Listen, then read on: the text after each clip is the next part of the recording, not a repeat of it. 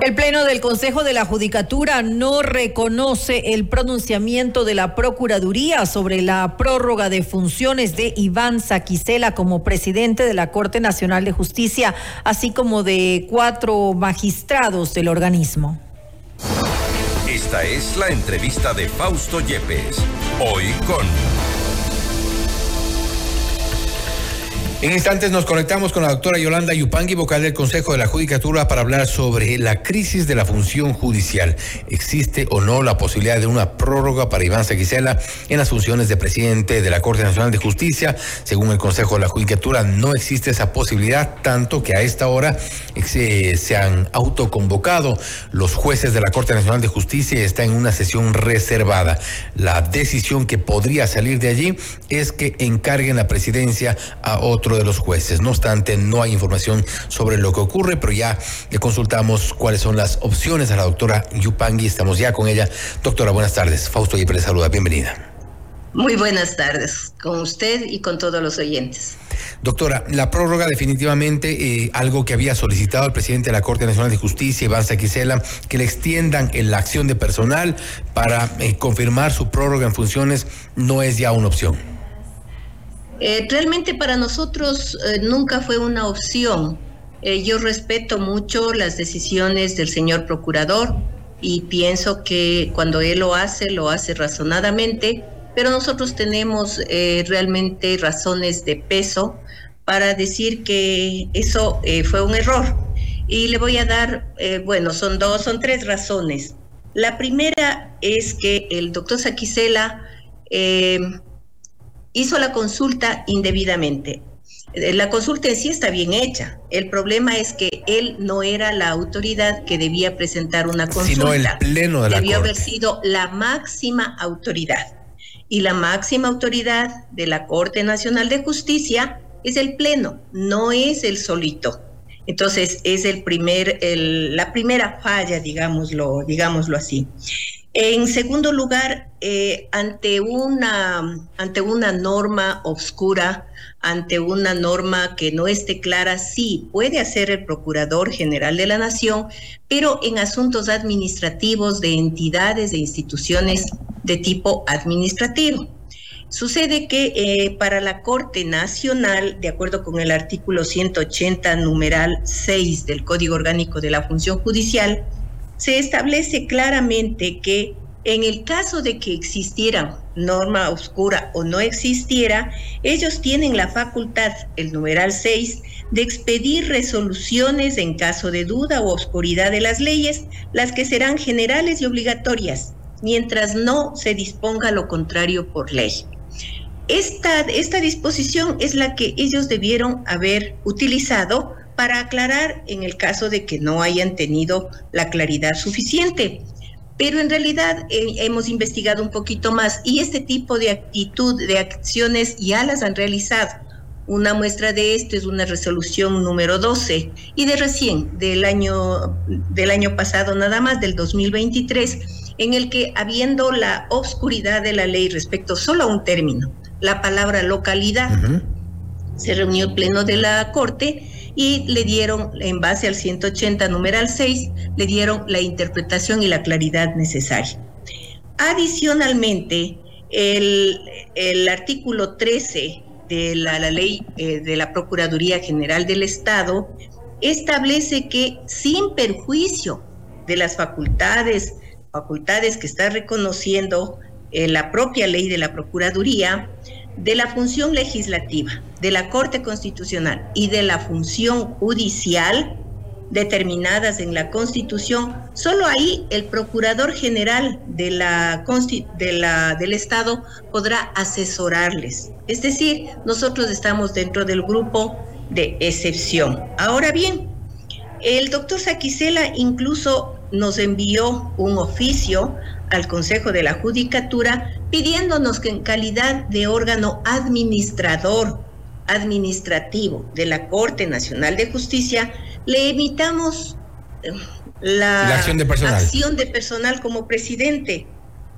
No, no podemos. ¿Por qué? Porque es la propia Constitución la que establece que es el Pleno de la Corte Nacional de Justicia quién de entre sus miembros elige el presidente.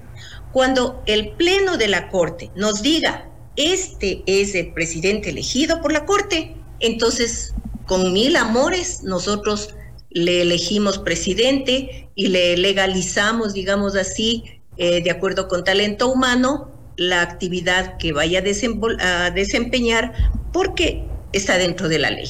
Ahora, en este caso, doctora Yupangui, yo creo que es importante eh, destacar dos hechos. El uno, que el 4 de febrero los eh, cuatro jueces eh, titulares ya terminaron su periodo. Ellos están, tampoco aplicaría para ellos la prórroga. el 5, Saquicela cumplía sus funciones de presidente. Hoy estamos seis, la Corte está en acefalía. Sí, a ver, respecto de los jueces, eh, de los cuatro jueces, a ver, eh, si vamos por partes, el Consejo de la Judicatura dio de baja la resolución 157 y 197, por la cual el Consejo de la Judicatura anterior eh, aumentó el, tiempo, los periodos.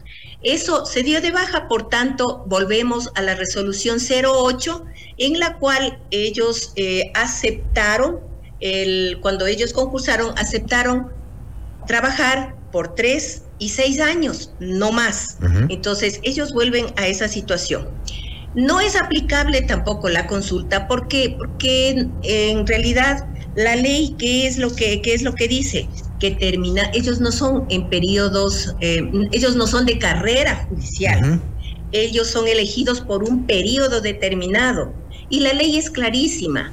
Dice que terminado el periodo, ellos cesarán en sus funciones inmediatamente. Textual le estoy diciendo. Entonces, si terminan inmediatamente, ¿qué quiere decir? Que el cargo quedó desocupado, digámoslo así. Pero tampoco hay problema, porque la misma ley prevé la existencia de conjueces. Tan precisa es la ley que, que lo mínimo que nos exige es que tengamos 21 jueces para la Corte Nacional y 21 conjueces para el caso de que falte. Eso es precisamente lo que se va a hacer. A ellos se les notificó con el cese de funciones el mismo día que estaban en la reunión del día 19, creo que era de 19 de enero, eh, perdón, 26 de enero, cuando estaban reunidos les llegó la comunicación con las acciones de personal para los vocal para los jueces que cesaban en sus funciones del día 3. Doctora Yopangui, están fuera de sus funciones. En este momento y hay una reunión, como habíamos dicho al, inicio, eh, que es de carácter reservado. Es esta eh, famosa autoconvocatoria que se hicieron algunos jueces. No tenemos certeza de cuántos están en la sala. De ahí lo que debería salir entonces es el encargo de la presidencia eh, de la Corte Nacional de Justicia a alguien que le eh, eh, ellos escojan puede ser el más antiguo, puede ser el mejor puntuado, eso incluso es lo que parte de lo que se está discutiendo. Este momento, como le preguntaba hace un momento, es está acéfala la Corte Nacional de Justicia y qué podría o qué debería salir de esta sesión extraordinaria, de esta autoconvocatoria que ha sido pues eh, producto de esta incertidumbre que se este, y esta serie de vacíos que se han creado. Eh, en realidad me va a decir que, que no estoy muy bien, pero me alegro que estén preocupados los señores jueces de la Corte Nacional. Ellos ya veo que en forma razonada, en forma legal, quieren resolver este tipo, este problema en el que se encuentran. Y veo que si ellos se han reunido, la verdad es que no he sabido, no he tenido tiempo de, de ponerme a escuchar eso, pero si ellos se han reunido ya, es porque ellos tienen eh, la necesidad de de establecer quién va a ser su autoridad. Y no veo problema. ¿Por qué? Porque en realidad, habiendo salido los cuatro, quedaron doce. Entonces, doce. Eh, al salir el quinto que va a salir en el mes de marzo, ahí se quedan con once. Ahorita todavía está uno pero bueno. que no ha terminado su periodo. Él termina su periodo en marzo.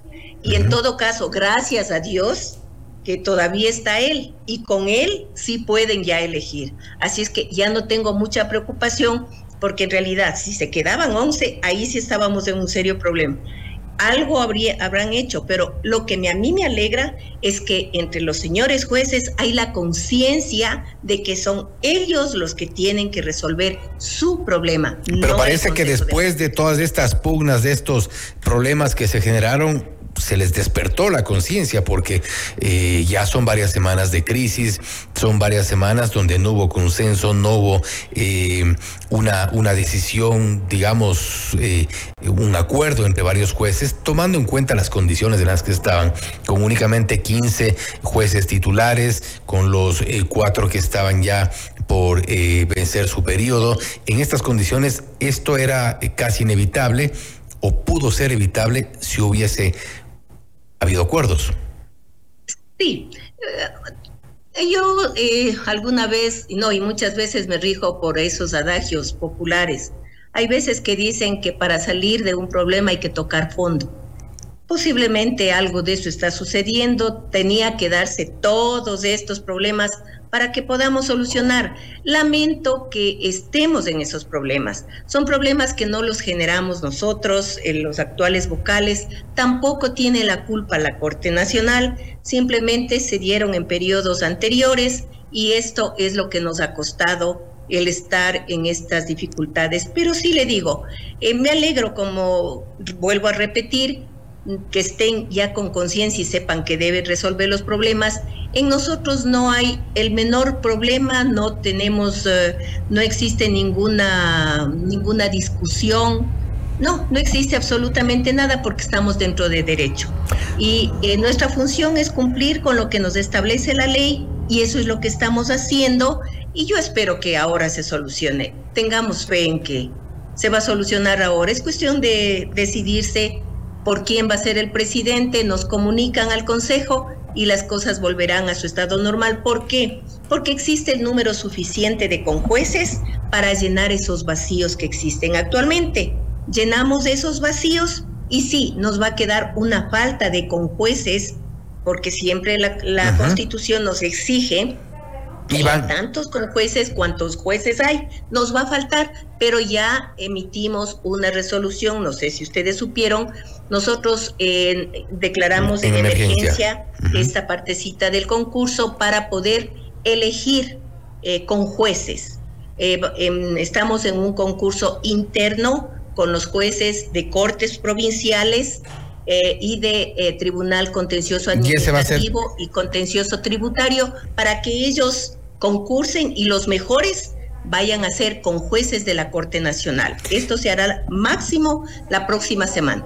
Eso en cuanto a la Corte Nacional de Justicia, esperamos también, nosotros también hacemos votos porque se resuelva este problema ya en estas horas. Solo antes de cerrar la entrevista y una respuesta muy corta le, le, le molesto, doctora Yupangi.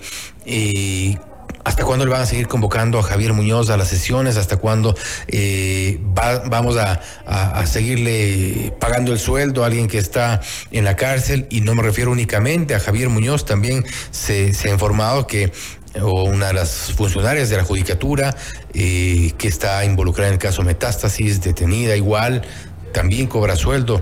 y ¿No les causa eh, molestia esto? No, no, sí, sí nos causa preocupación. En realidad, es una preocupación muy fuerte. Lastimosamente, así como hemos visto los argumentos para este asunto del doctor Saquicela, también hemos analizado y mucho, muchísimo el problema que tenemos con el doctor Muñoz. Para nosotros declarar la ausencia o la, o la imposibilidad absoluta, porque eso es lo que eh, reclama su, su vocal suplente, ella quiere que le titularicen.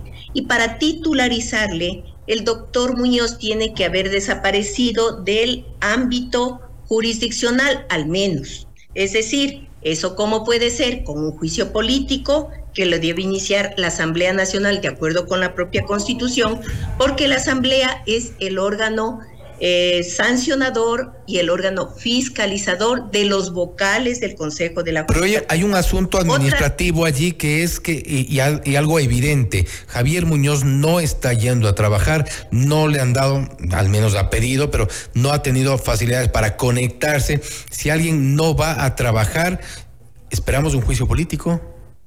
Eh, no, eh, En realidad, no necesariamente, porque sí se podría eh, apresurar un poco el tema del juicio eh, por el que él está con prisión preventiva. El rato que haya un auto de llamamiento a juicio, se podría dar también. O que, así como hizo el doctor Wilman Terán, él renuncie.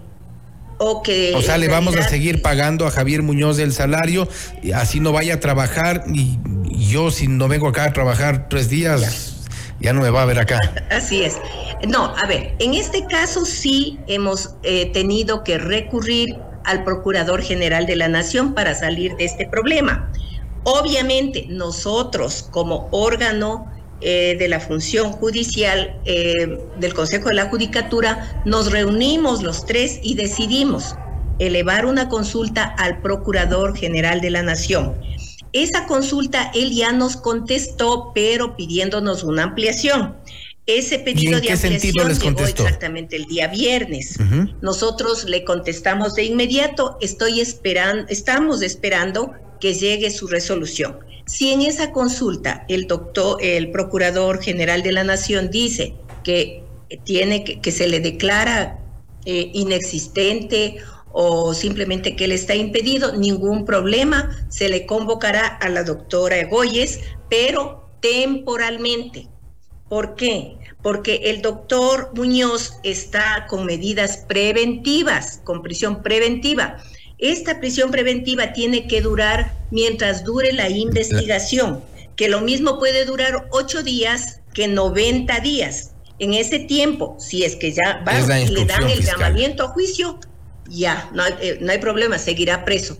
Pero si no, él incluso podrá volver a trabajar. Entonces, titularidad no le podemos dar. Lo de la titularidad eh, discutible y en eso estamos eh, de acuerdo, pero lo que todavía no termina de convencernos, creo que a nadie, es que alguien no vaya a trabajar, evidentemente no va a trabajar por la circunstancia que fuera, estando en la cárcel además, y no pase absolutamente nada. Ha habido gente que por eh, un tema de tránsito se queda 30 días fuera y simplemente pierden sus trabajos, excepto en el Consejo de la Judicatura. Excepto el vocal porque los vocales tenemos una, una, condición especial que no es igual porque nosotros no estamos dentro del grupo de los servidores judiciales. Nosotros somos elegidos por el Consejo de Participación Ciudadana y tenemos una tenemos políticas diferentes, nos rige un sistema especial, llamémoslo así. Privilegio. Por ese hecho de que no somos no somos de carrera, tampoco somos servidores judiciales. Entonces, nosotros tenemos una calidad especial que se rige por la Constitución, el Código Orgánico y, como le digo, la entidad que a nosotros nos eligió no es el Consejo de la Judicatura. A nosotros nos eligió el Consejo de Participación Ciudadana de acuerdo con la disposición de la Constitución. De acuerdo, vamos a esperar entonces eh, la respuesta de la Procuraduría. Yo le aseguraría que si usted no va una semana a trabajar, seguramente no le dejan pasar. No, eso no va a pasar porque yo soy responsable y yo soy correcta. Si es que eso voy a hacer, yo renuncio y me voy. Yo sí tengo vergüenza excepto el que no tiene vergüenza el que está en, la cárcel 4. Doctora Yupangui, gracias por haber estado con nosotros. Vamos a estar muy pendientes de lo que ocurra también con los eh, eh, la situación de eh, la señora Salazar, si no me equivoco, que es en Consejo de la Judicatura en Guayaquil. No, no, a ella no se le ha pagado, eso sí le advierto. Eso averigüé yo misma. Ella no, tiene esa condición. Está presa. Sí, todavía no le han extendido. Tengo que reconocer, es un descuido del director provincial de Guayaquil, que no le ha iniciado la, la, acción. disciplinaria, que debió haberlo hecho con tres días de falta, de que no vaya a trabajar, ya debió haberse iniciado. No sé exactamente qué pasó, pero no se le ha pagado. Eso sí está ya certificado. No le han pagado. Bueno, entonces son solo los privilegios de Javier Muñoz. Doctora Yopagui, nuevamente gracias por haber estado con nosotros. Gracias a usted, mucho gusto para servirle y servirle a los oyentes también. Nuevamente, gracias. Ha la doctora Yolanda Yupangui, vocal del Consejo de la Judicatura, contándonos lo que ocurre alrededor de la crisis de la Corte Nacional de Justicia. Hoy se espera una resolución del Pleno. Se han autoconvocado varios de los jueces y se espera que encarguen la presidencia de la Corte a uno de sus miembros. También nos ha referido la situación de Javier Muñoz, quien goza de una suerte de privilegio, continúa sin eh, en prisión, no ha ido a trabajar, no ha ido a las sesiones y continúa cobrando su salario. Esto es Notimundo Estelar, siempre bien informados.